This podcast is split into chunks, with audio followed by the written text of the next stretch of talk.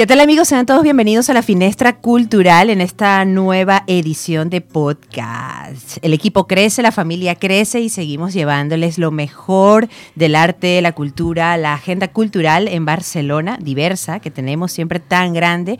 Gracias a toda la gente que nos ha acompañado eh, ahora en estos cambios y en este proceso mm, de crecimiento de la Finestra Cultural. Eh, nos podrán descargar y visitar a través de www.lafinestracultural.com. Comenzamos con los titulares de este día. Hoy en la Finestra Cultural le damos la bienvenida a nuestro nuevo formato podcast. Bienvenida Isabela. Hola Sol, ¿cómo estás? Yo me he traído todos mis personajitos, también me los he traído para acá, para este nuevo formato de podcast, mm. porque no me los quería dejar solamente en aquel lugar. No es lo mismo, no es lo mismo. No, no es lo mismo, porque ahora en podcast, pues la gente se puede descargar el personaje y se lo puede llevar a casa, ¿sabes? En el bolsillo. Sí, porque antes se quedaba en lo efímero y perdían al personaje, solamente era el momento en el que estaba al aire. Que también es válido, ¿no? Vivir el presente. Sí, vives el Irrepetible. presente. Eh, pero claro, pero si lo quieres volver a escuchar, pues ya no puedes, ¿sabes? Y esto tiene, es un poco triste también. Entonces, eh, dijiste W, w pero yo creo que aquí se dice W, no sé, no sé cómo es. Esto siempre me, me deja muy confusa, si es W o W. Pero yo creo que se ha entendido, el mensaje llegó. Bueno, los titulares del día de hoy. A ver, hoy en, la finestra cultural le damos la bienvenida a nuestro nuevo formato. Eso ya lo había dicho ella. Es en podcast por si acaso. En el equipo de producción, Simón Díaz.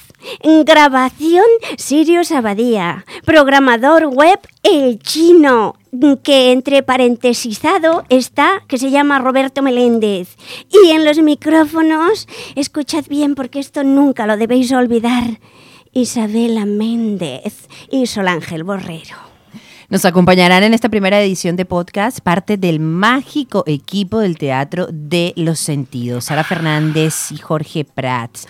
Ellos son habitantes del Teatro de los Sentidos que hacen vida en Barcelona y regresan con una nueva temporada imperdible de El Hilo de Ariadna. Eh, eh, eh, el, teatro de los sentidos es una belleza. Yo he estado experimentando. El teatro de los sentidos no es para sencillamente ir y ser un espectador. No, es, es para experimentarlo, es para mm, vivenciarlo. Es, una experiencia en la que tú realmente vibras en todos los sentidos. aquí están los muchachos y ya, ya se ha sentido la hilaridad que produce el hecho de que Amparito esté aquí en presencia física. Bueno, contaremos con el talento de la Camerata Internacional de Barcelona. Ah, y conoceremos detalles de la eh, fundación, objetivos y próximos proyectos de ellos mismos, claro. las presentaciones que realizan también a beneficio en toda Barcelona. Pues, eh, estos muchachos son una belleza. Eh, ellos realizan una cantidad de presentaciones a beneficio, como dijo ella. Esto es la Finestra Cultural. Pueden seguirnos a través de arroba la Finestra Cultural. Estaremos para ustedes en la producción Simón Díaz, grabación Sirius Abadía, programador web El Chino Roberto Melíndez. En la fotografía también nos ha acompañado en este proceso de crecimiento y de cambio Daniela Hermini. Muchísimas gracias por todo el apoyo que nos ha brindado. Y estaremos en los micrófonos en esta agenda cultural Isabela Méndez y Sol Ángel Borrero. Nos vamos con un poco de música y volvemos con nuestros invitados mágicos, habitantes del Teatro de los sentidos.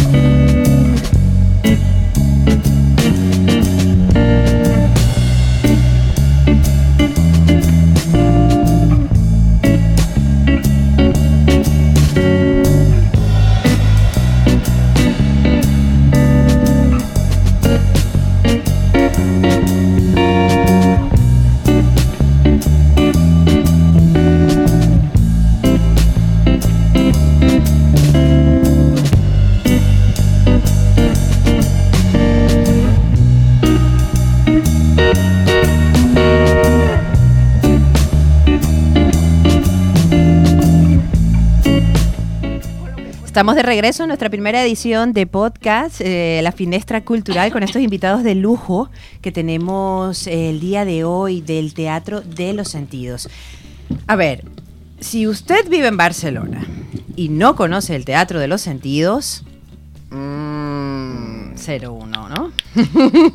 Sí, 01. Reprobado, absolutamente reprobado. Hago la traducción. 01 en la boleta, reprobado si no conoce el Teatro de los Sentidos en Barcelona, en lo alto de Montjuic, en el Polvorí. Por favor, eh, háblenos del Teatro de los Sentidos. Bienvenidos Sara y Jorge. ¿Qué es el Teatro de los Sentidos? ¡Wow! Toda una experiencia. Toda una experiencia porque no somos un teatro convencional donde los actores estamos subidos en un escenario, el público está sentado en unas sillas, el actor está bajo un foco, al final de la función hay aplausos. Nada tiene que ver con esto. Lo que nosotros estamos facilitando, potenciando, son experiencias íntimas donde el protagonista sea justamente el público. Nosotros antes te hemos dicho de que éramos habitantes, no somos actores. Sí. Somos habitantes porque en este montaje que tenemos, el hilo de Ariadna, hemos creado un laberinto donde el público va entrando de uno en uno cada cuatro minutos. Y allí se va encontrando unas ciertas cámaras donde, entre comillas, los actores son los que están habitando ese espacio. Es, el espacio es como una extensión de él, del- de la experiencia que se está creando para el viajero. Y entonces es, se potencia la memoria, se juega, es poético, es muy de una experiencia muy íntima, ¿no, Sara? Sara, bienvenida. Hola, muchas gracias. Sí, yo diría que es eso, es una experiencia para los sentidos y para dar sentido ¿no? a nuestra vivencia cotidiana. Es un lugar donde eh, se pierde la sensación de tiempo, para nosotros sin duda, y para los, em, Viajeros. los viajeros, que sí, que tampoco son espectadores, efectivamente, como dice Jorge. Eh, entramos en un momento en el que hay un diálogo real, o, o- o es nuestra intención hacerlo eh, honestamente. Por tanto, cada viajero que entra es un viaje completamente nuevo para los dos. Sí. Eh, pueden llegar a entrar 54 personas por noche, o sea, 54 experiencias diferentes. Estamos ahí en una interminable y al mismo tiempo un segundo noche de 4 o 5 horas nosotros. Eh, y al final, eh, no sé, nos da un propio sentido a nuestra vida como artistas. Y yo creo que por el, por el, el feedback que recibimos y por la sensación propia, creo que también da un poquito de un respiro, de una razón de a aquellos que, que nos acompañan cada noche. ¿Cómo ha sido ese feedback? Porque entiendo que es la tercera temporada ya de nuevo acá en Barcelona. Yo estuve, yo hice el laberinto. Mm, A ver. Ahora entiendo lo del 1-0. Yo Sí. hice el laberinto y Yo es una también. experiencia maravillosa. Volved, esa. volved, porque Pero cada por vez cambia. supuesto, por supuesto, estoy loca por, por volver y, y porque todo el mundo vaya. Entonces, bueno, me gustaría saber cómo ha sido ese feedback de, de- de- de los, a ver, ustedes son los habitantes, de los viajeros, Viajeros. de los viajeros, En las general, experiencias. Linda porque en, en la última cámara del laberinto hay la oportunidad de que los viajeros puedan escribir. Es la cámara que nosotros llamamos de comprensión y es allí en un silencio, te invitan a un té y uno puede... Bueno, hay que- no quiero hacer ningún spoiler. No, sé, no, no, pero no es, no es un té, es un batido súper bueno con burbujas y mucho hielo, ¿eh? De verdad.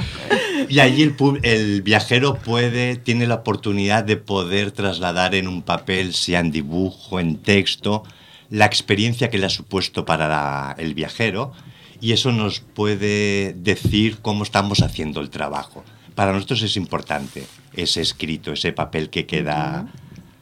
Siempre lo estamos leyendo, lo comentamos, vemos cómo va recalando en el, en el público.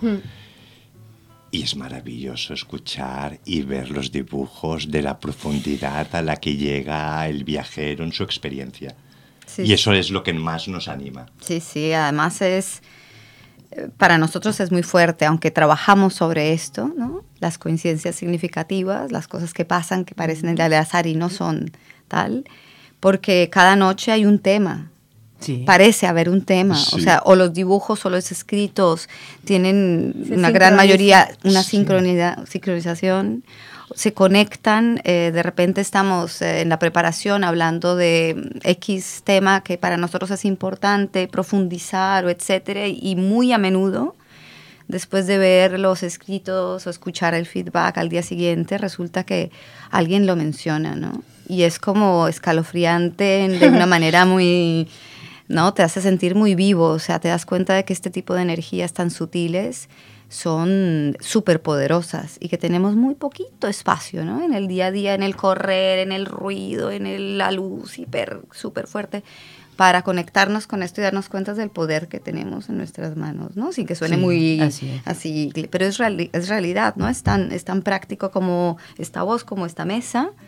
Y em, bueno, eso, lo que dice Jorge, nos da la energía para seguir, no es, no es siempre un trabajo fácil estar allí, en este lugar, con, porque también hay otras energías que también pasan, Claro. ¿no? Es decir, es mantenerlo vivo al laberinto es un placer y merece un esfuerzo también. Entonces recibir esto para, para mí, creo que para todos es como, uf, te da muchísima fuerza. ¿Participaron ustedes en el montaje, en la elaboración del, de- del montaje del laberinto? Yo en este laberinto no. Cuando llegué al laberinto ya estaba todo montado. Eh, ¿De esta versión dices o del original? No, de esta, Vale, de esta no, sí, versión esta. aquí en De Barcelona. esta versión, sí, bueno, a ver, han habido tres en este año y pico. Empezamos en marzo del año pasado, yo entré en abril, ahí ya estaba. Sí. Luego volvimos a hacer cambios en septiembre, en esa sí que participé completamente en el montaje. y en esta que empezamos ahora también en enero, febrero, primero de febrero, también, sí. Después de, ya del, del, del original, digamos, eh. Fue hace mucho, ¿no? En el Sí, 85 creo sí, que sí, fue en el sí. original allá en Bogotá, en los sótanos de la universidad. Sí. Y desde allí hasta ahora se ha ido simplificando. Mm. Antes era, utilizaban muchos elementos para poder conseguir lo que se ha ido consiguiendo ahora, porque todo es un trabajo de investigación. Totalmente. Y uno de los lemas del Teatro de los Sentidos, menos es más. Claro. Porque hay una saturación de tanto, hay un- una sobrecarga que buscamos lo mínimo, ¿no? Casi para dar lo máximo. Sí, hay un exceso de estímulos hoy Sí. en día. Es un bombardeo bestial por Claro. todas partes. Y nosotros, uno, uno de los elementos característicos del teatro de los sentidos es justamente trabajar en esa oscuridad, en esa penumbra, ¿no? Para que no haya, para no seguir habitando en el reino de la luz y lo visual que siempre está sobrecargada de información, ¿no? Y eso justamente permite al viajero, al no, al tener visualmente muy poco, el imaginario del propio viajero rellena justamente todo aquello que no ve. Así Claro. Y eso es muy lúdico y precioso y conectativo para el viajero mismo. Es ¿no? potente. Porque él- yo, por ejemplo, he viajado en algún laberinto y luego hablando con mis compañeros y digo, ostras, ¿dónde habéis sacado ese reloj de cucú? Y me dicen, ¿qué reloj de cucú? No había ninguno. Te lo Digo, inventaste, lo "Sí, creaste. Porque en esa escena, eh, en- al recordarlo por la noche, porque actuamos tarde-noche, ¿no? Sí. Y claro, el viajero, al menos yo hablo desde mí, al llegar a casa estoy en la cama, vas recordando la situación y en el recuerdo voy poniendo elementos que no estaban en el laberinto, pero que me llenaban el imaginario. ¿no? Claro, tú creas tu imaginario. Totalmente. Y eso es tan hermoso. Qué belleza. Sí. Para poner un poco en contexto a nuestros eh, oyentes de la Finestra Cultural, eh, el hilo de Ariadna forma parte de una trilogía de Enrique Vargas. Sí. Si no me equivoco, Sí. ustedes me corrigen. Eh, ¿Qué posibilidades hay de que esta trilogía sea montada completa en, en- en el Teatro de los Sentidos? ¿No saben aún? ¿No pueden anunciar mucho? Yo apuesta por ello. O yo. Ah, Yo apuesto bien. por ello. Así me gusta. El, el hilo de Ariadna fue la primera obra de teatro sensorial que se parió en, la, en este globo. Correcto. Y ahí la trilogía está compuesta por el hilo de Ariadna, Oráculos y la memoria del vino. El hilo de Ariadna se pregunta de dónde venimos. Oráculo de hacia dónde vamos. Y la memoria del vino, algo así como cómo nos celebramos, ¿no?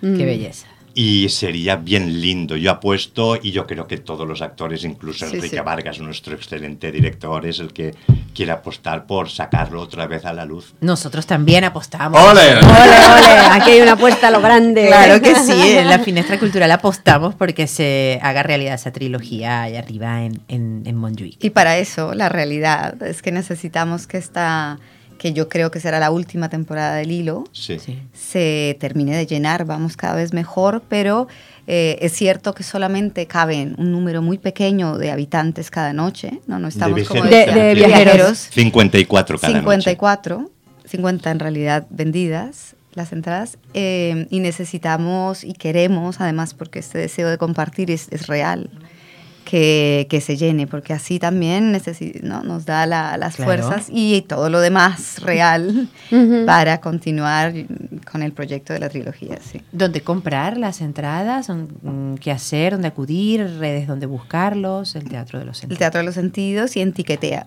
Tiquetea, mm, tendría que tener aquí a mano, pero Tiquetea, Teatro de los Vale. Sentidos y lo de Ariadna, con que busques con esto, ya ahí aparecen las entradas. Estamos de jueves a sábado desde las 6 de la tarde, empieza la primera entrada. Como decía Jorge, cada cuatro minutos entra una un viajero, entonces se venden cada tanto las entradas hasta las 9 y 40.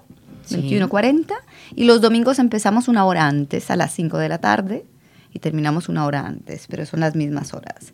Entonces, si te quetea, y tengo, hay días de descuentos también, hay Sí, eh, descuentos carnet de por grupo. estudiante, grupo. Hemos intentado crear un espacio para que ¿no? todas las posibilidades dentro de lo realista que puede ser Sí. estén ahí y puedan venir la mayoría. Esto ha sido un boca a boca, boca a voz, voz a. Corazón a corazón.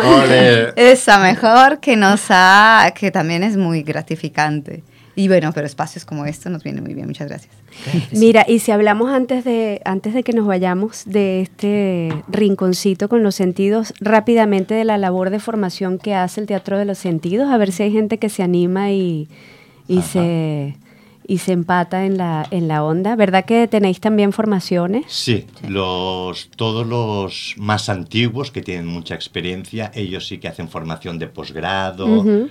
Han estado relacionados con la Universidad de Girona, con, sí. di- sí, ¿no? Sí, sí, yo vengo del posgrado, por ejemplo. Bueno, Mira. fue como me conecté directamente con ellos, de conocerlos no, pero de... Y que es un posgrado que hacen, como dice Jorge, conjunto con la Universidad de Girona. ¿Y cómo fue tu experiencia? Eh, no, bueno, el, a ver... Mira, está aquí ahora. Claro, yo soy colombiana y conozco el Teatro de los Sentidos desde que me formé. De hecho, que intenté ir al hilo de Ariadna y no encontré entradas nunca. Fue como... Y volvérmelos a encontrar en Barcelona fue como Wow. placer. Ya, sí. sí, no, el sí. ma- a ver, em, suena como muy wow, son únicos, pero realmente el lenguaje Sí que que, manejan es que es único. Yo no, llevo 20 años trabajando como actriz y de repente te encuentras sin herramientas ante lo que pide Enrique, que es estar y al mismo tiempo desaparecer, ¿no? Cuando el actor estamos llenos de este ego y esto que no me mire y de repente es que, que pase la atmósfera, que fluya en ti como el canto, ¿no? La poesía, pero que no te no llenes de tu y esto es un lenguaje muy muy especial para todo arte creo yo no de, por eso vienen y en el posgrado había de todo tipo mm, de personas eh, de, de personas de, de la salud que también querían encon- bueno muy interesante. De muchas es- áreas. sí de muchas áreas con este deseo de conectarse con sus sentidos. Y bueno, y muchos de los que estamos ahora en esta versión del hilo, yo diría la gran mayoría, venimos de diferentes años de posgrado. Y también se hace el máster, que no estoy aquí muy clara cada cuántos años o si es cada año, pero todo esto en la página del Teatro de los Sentidos está claro. Los másters los, los empiezan normalmente en septiembre y terminan pues en mayo, junio. Maravilloso para que sepan que se pueden meter, averiguar, que pueden chafardear, dar el salto y seguirles el hilo. Vale. Además, además que vi- viene el buen tiempo y es un espacio precioso para ir a tomarse un café en el Café de sí. los Eso es Sentidos, muy- un, ¿no? un Eso también bellísimo. está muy bien, el café fatal, el café de los sentidos que tenemos ahí. Tiene mucho duende. Tiene mucho duende, se hacen diferentes actividades, un vermut con descuento, hacemos actividades de cuentos, eh, también se han hecho laberintos pequeños para niños. Ah, qué Eh, se está intentando, sí, se, se está intentando mover bastante. Es una zona que de repente inicialmente da como hasta allá tan lejos, pero esta lejanía también genera un espacio súper especial. Ver Barcelona desde arriba, el silencio que trae, ¿no? Es muy, es un lugar bien mágico. Muy bien, Así pues que- gracias por acompañarnos chicos en la Finestra Cultural. A vosotros por invitarnos. Sí, sí. Y Gracias, bonitos. Esperamos que vuelvan, volverlos y que vuelvan gracias, ustedes también. Isabel. Yo, yo vuelvo al hilo de Ariana. Allí te sin veremos. duda. Sí, porque cada viaje es una experiencia diferente al, al- al que hayas Ya. vivido antes, ¿no? Como Y vamos cambiando, ¿eh? Las cámaras, las cámaras. se transforman, se siguen eh, experimentando. Siempre en y crecimiento. Ha sido genial, sí.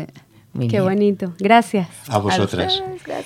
Gracias chicos. Hablábamos con Sara y Jorge del Teatro de los Sentidos. Continuamos con buena música y ya estamos de regreso en la Finestra Cultural.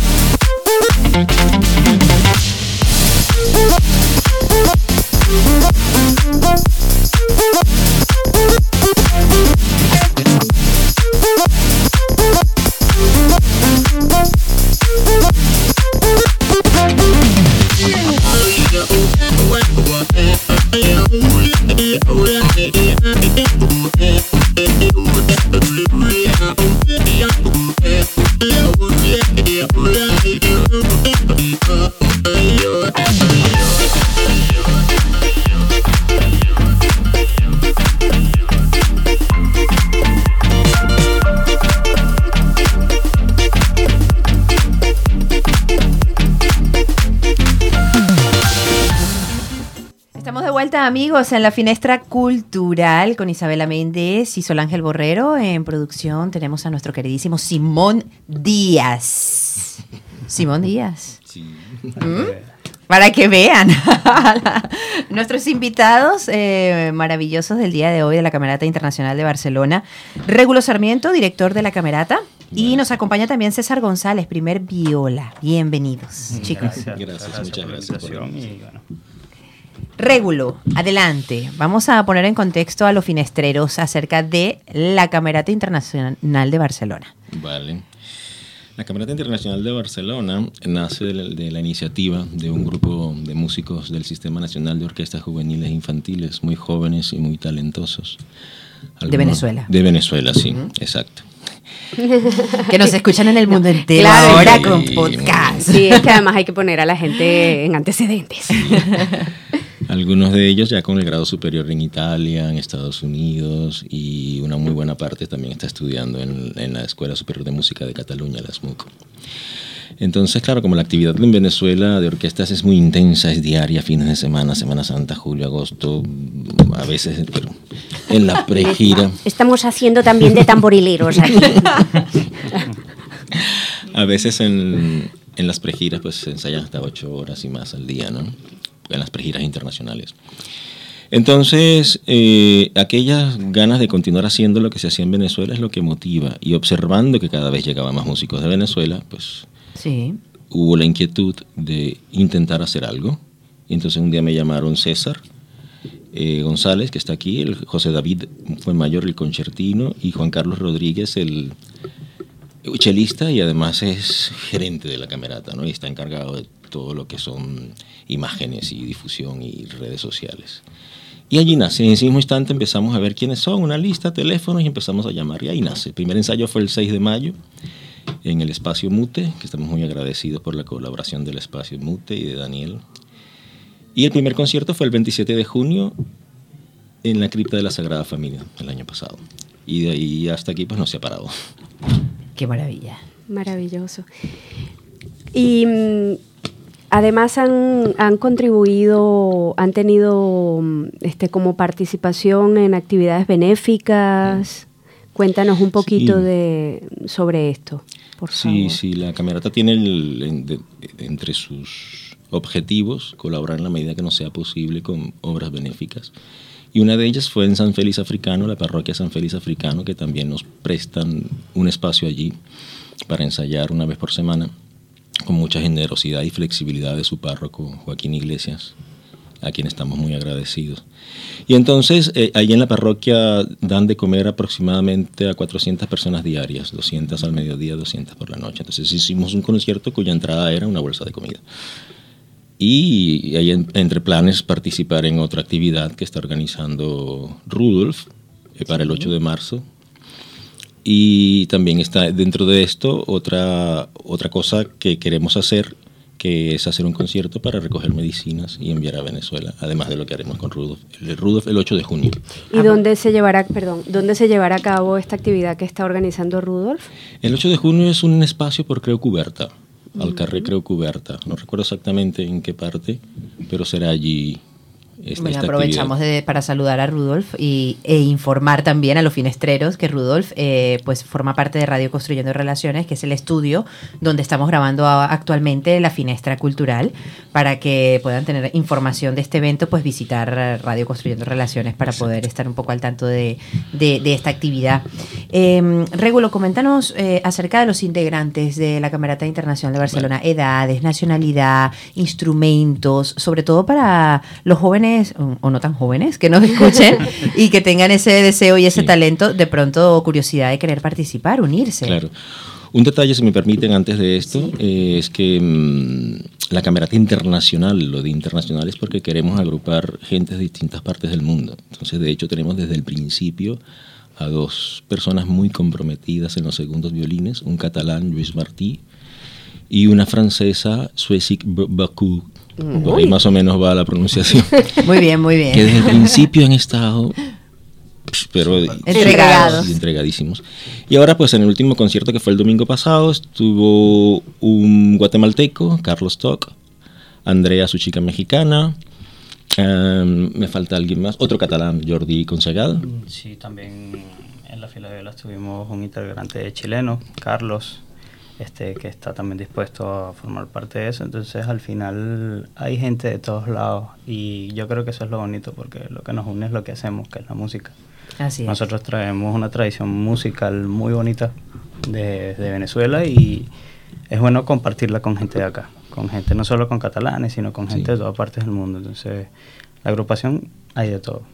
Sí, la, la diversidad es muy importante para nosotros y ahora con lo que me acabas de preguntar Sí. de edades y esto, por favor que lo conteste César. A ver, César. Bueno, mm, eh, las edades están entre más o menos 20 años. Este, ¿Hay algún límite? No, no tenemos límite de edad. Tenemos precisamente Soy que es una chica que tiene 34, 32 años. Jovencísima. Sí, igual. Muchachita, joven, muchachita.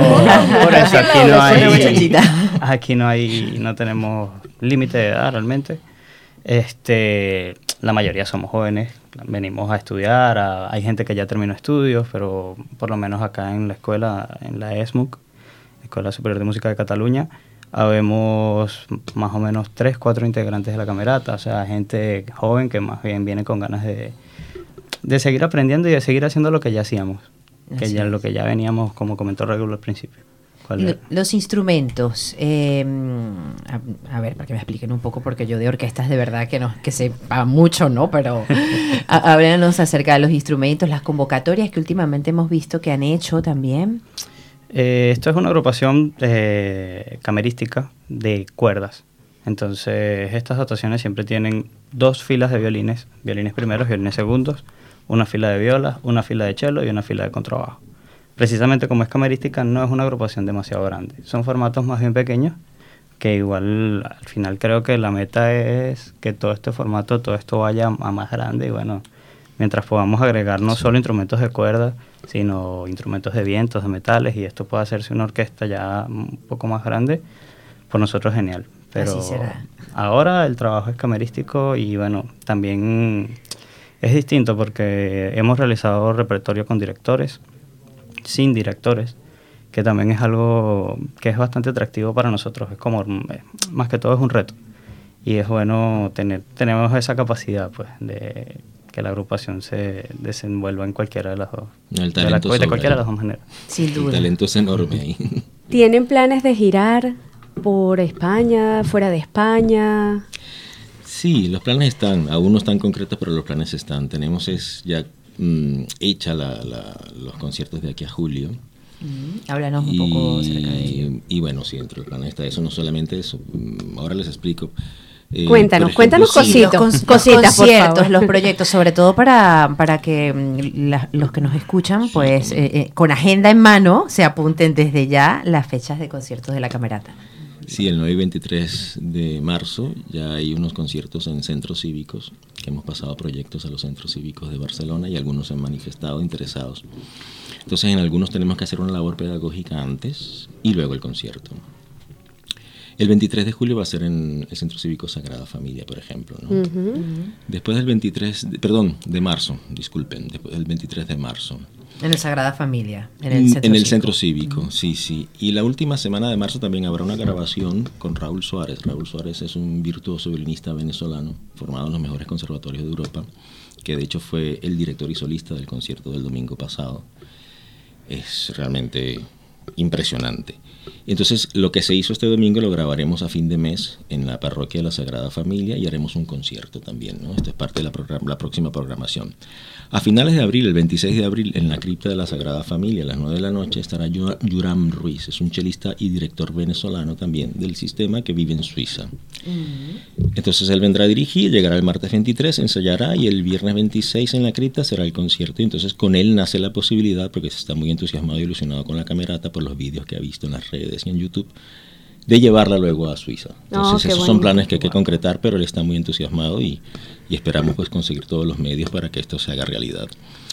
Luego, en mayo, el último fin de semana, uno tiene fecha concreta, dirigiría Pablo González, el director de Voces y Música para la Integración, Lo conozco. que es un proyecto sociomusical hermoso que se lleva aquí desde hace unos 15, 16 años.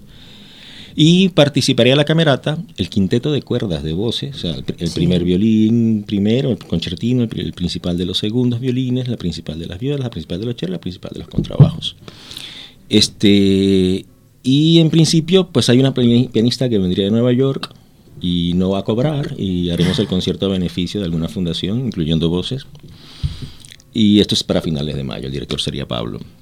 Después tenemos en junio, 2 de junio, eh, otro centro cívico, ahora mismo no recuerdo el nombre, lo siento. El 6 de junio estaríamos, no, el 15 de junio estaríamos en River Música. El River Música es una velada musical que se hace en el Born cada año.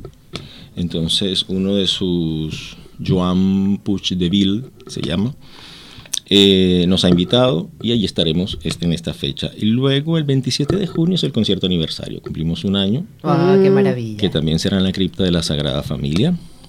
Y de momento el otro es el 19 de julio en el Curbera. Es un pueblo que está a una media hora de Barcelona en coche. Y nos invita Sons Curbera, que es una asociación que organiza conciertos allí todo el año y quiere que la camerata cierre el ciclo de conciertos el 19 de julio. De momento esto es lo que tenemos. Bueno, bastante, ¿no? Pero la agenda está a tope. Sí. Para buscarlos, eh, solicitar algún tipo de información para que incluso pueda alguien en algún centro cívico o algún lugar- centro cultural que desee la participación de la camerata, ¿qué debía hacer? Tenemos redes sociales, Camerata Internacional de Barcelona, nos consiguen, el correo de la orquesta es camerataint.bcn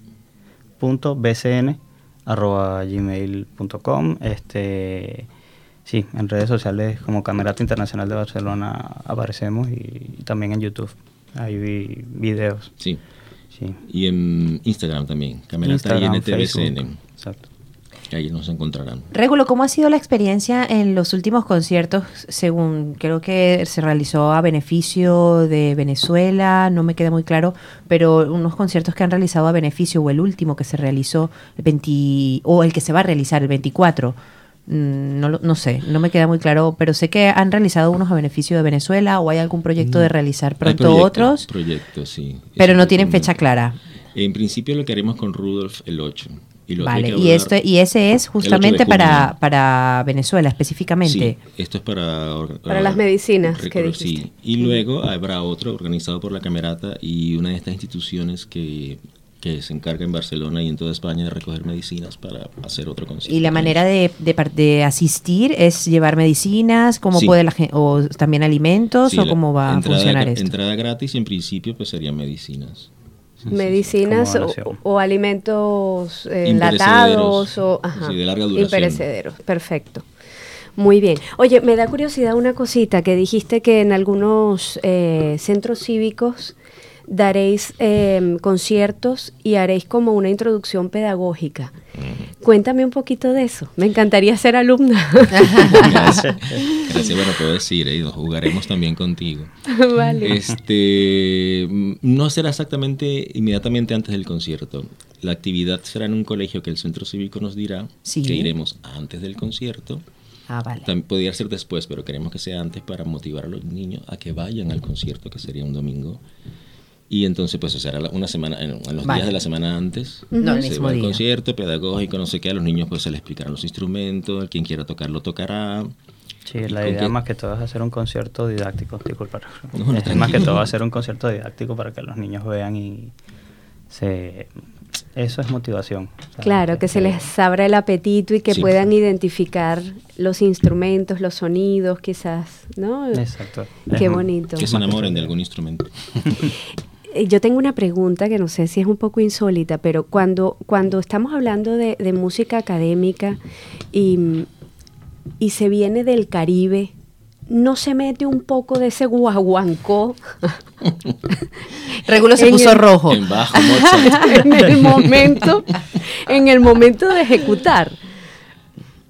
Em, ¿Qué quieres decir? Yo tú? digo que sí, sí, sí, sí. Este, definitivamente nosotros tenemos una manera distinta, además de que la tradición del sistema viene, tiene muchos años y venimos muy metidos en esto Sí. desde siempre y resulta ser que cuando nos damos cuenta que salimos del país y llegamos y hay sitios donde se toca distinto, la forma es distinta y realmente es eso, es la identidad de uno. ujú. Sí. Y nos hemos conseguido con esto bastante.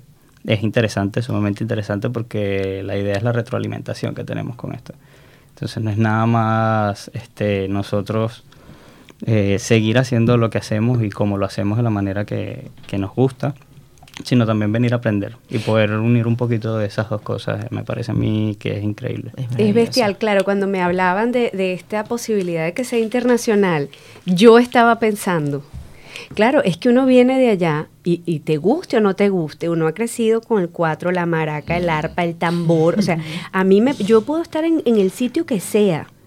Y yo escucho un tambor de fondo de un, de un son de, de salsa de, o, un, o, no sé, música africana o brasilera, y es que, es, que no, es que no lo computo. Yo inmediatamente me meneo. Sí, es, es una cosa, y, y- y mira, y si me descuido me pongo a bailar en el local, pero con una frescura y una alegría que... Entonces, claro, eso está en todos nosotros. Es rara la, la persona venezolana que, que, que, que quede como absolutamente este, indiferente ante el ritmo, Sí. ¿no? Sobre todo de la percusión. Y, yo pensaba, siempre he tenido esa curiosidad, al fin la he, satis- la he podido satisfacer, porque siempre he dicho, oye, por muy académico que sea y por mucha regla que haya, Sí. ese ímpetu, esa manera de hacer la cosa, ese, ese ritmo interior tiene que tocar, ¿no? De alguna manera eh, el resultado final. Y qué bonito poder nutrirse de los otros y que los otros también sientan de pronto que hay una onda caribeña por ahí y dirán, ostras, ¿de dónde salió esto? No, de hecho el entusiasmo con el que toca siempre la camerata la hace distinguirse y no falta nunca comentarios de más de una persona en cada concierto. Oye, qué buena vibración, oye, qué buena energía, oye. Oye, qué sabor. Qué pasión. Bueno, de hecho, entre las, obras, entre las obras del domingo pasado estaba la Fuga con Pajarillo de Aldemaro Romero, Ay, que es un ritmo de paraji- pajarillo. De Parajillo De también. Parajillo. Me También, encanta también de Parajillo. Sí, sí, ese. sí. Y, mm, y bueno, es, eh, lo hace en forma de fuga, o sea, un- una voz presenta el tema, luego la otra y se van persiguiendo. Es ¿no? bellísimo. Es una forma académica desarrollada al máximo por Bach. Y, y lo, Aldemaro lo hace, lo, lo hace con, con un, un ritmo de pajarillo. Y, fantástico, fantástico. Bueno, y lo que ellos hacen ahí, increíble. Es una preciosidad. Regulo, gracias por acompañarnos. Gracias, César, por estar con nosotros en, en esta primera edición de la Finestra Cultural. Si tienes algo que acotar, lamentablemente el tiempo ya se nos está acabando, pero adelante, adelante. Ay, Si hay muchas gracias. Sí. Es- son Ay, no te pongas nervioso, mi amor. Intento, Adelante, adelante. Sí, es que quiero agradecer, no podía irme sin agradecer a Crearte y a Iván Lorenzana, que es el presidente de Crearte. Crearte es la asociación que desde el mismo inicio nos ha acogido y, y nos ha dado una figura ju- jurídica importante, además que tienen más de 10 años de, de experiencia. ¿no? Luego al espacio Mute, llevado por Dani, no, no recuerdo Daniel el nombre, Cabrera. Da- Daniel Cabrera, gracias, que fue donde hicimos el primer ensayo y siempre nos tienen las puertas abiertas. Muchísimas gracias. Luego a la parroquia San Félix Africano y a Joaquín Iglesias y a Montserrat, que también nos han apoyado desde el inicio y tenemos nuestro espacio para ensayar allí. Y si le pedimos cambio de día lo hace y si le pedimos tres días seguidos nos los da. Y al padre Josep María Turuil, que es el párroco de la Sagrada Familia, el nuevo párroco que asumió a finales de septiembre pasado, que los martes ensayamos allí. Antes a, Josep- a, a- a Borrell, el que estaba antes, y que fue quien nos cedió el espacio, y al padre, a José María Turuil, lo, lo ha mantenido y está muy contento con la camerata y nos atiende muy bien y, y contamos siempre con él. Qué bonito. Bueno, muchísimas gracias, ustedes. chicos. Los Gracias, esperamos de muchachos. vuelta en la Finestra Cultural. Esta es vuestra ventanita, ¿eh? Gracias. Estáis bienvenidos. Muchísimas gracias. A vosotros. Y gracias a todos los que nos han acompañado mm, en, bueno, en nuestra primera edición de podcast de La Finestra Cultural. Eh, estuvimos para ustedes en la producción Simón Díaz, en la grabación Sirius Abadía y además este precioso espacio de mm, Inceptum como estudio de grabación. El programador web que tenemos ahora, guapísimo chino Roberto Meléndez, en la fotografía Daniela Hermini. Y para ustedes, eh, sus servidoras, Sol Ángel Borrero. E Isabela Méndez. Hasta la próxima edición. Hasta la próxima.